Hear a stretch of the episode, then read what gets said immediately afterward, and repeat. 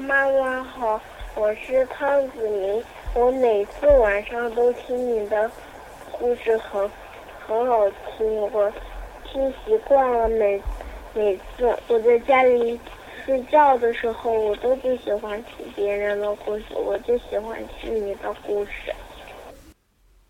Hello everyone, this is 百合妈妈。这里呀有一个小朋友，他呀要听百合妈妈讲故事才能睡得着觉。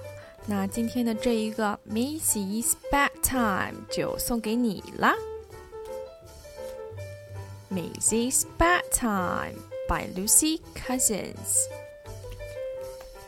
It's bedtime for Maisy and Panda. Maisy closed her bedroom curtains. Toohoo! Toohoo! 三 says the owl. Maisy has a wash and brushes her teeth. Maisy puts on her pajamas. She gets into bed and reads a bedtime story.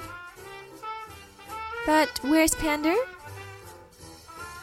Is he in the toy box? Oh, there he is! Behind the curtain. Maisy switches off the light. But she can't go to sleep.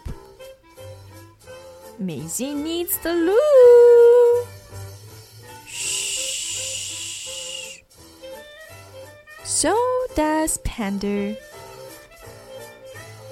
Maisy is ready to sleep now. Good night, Maisy. Good night, Panda. The.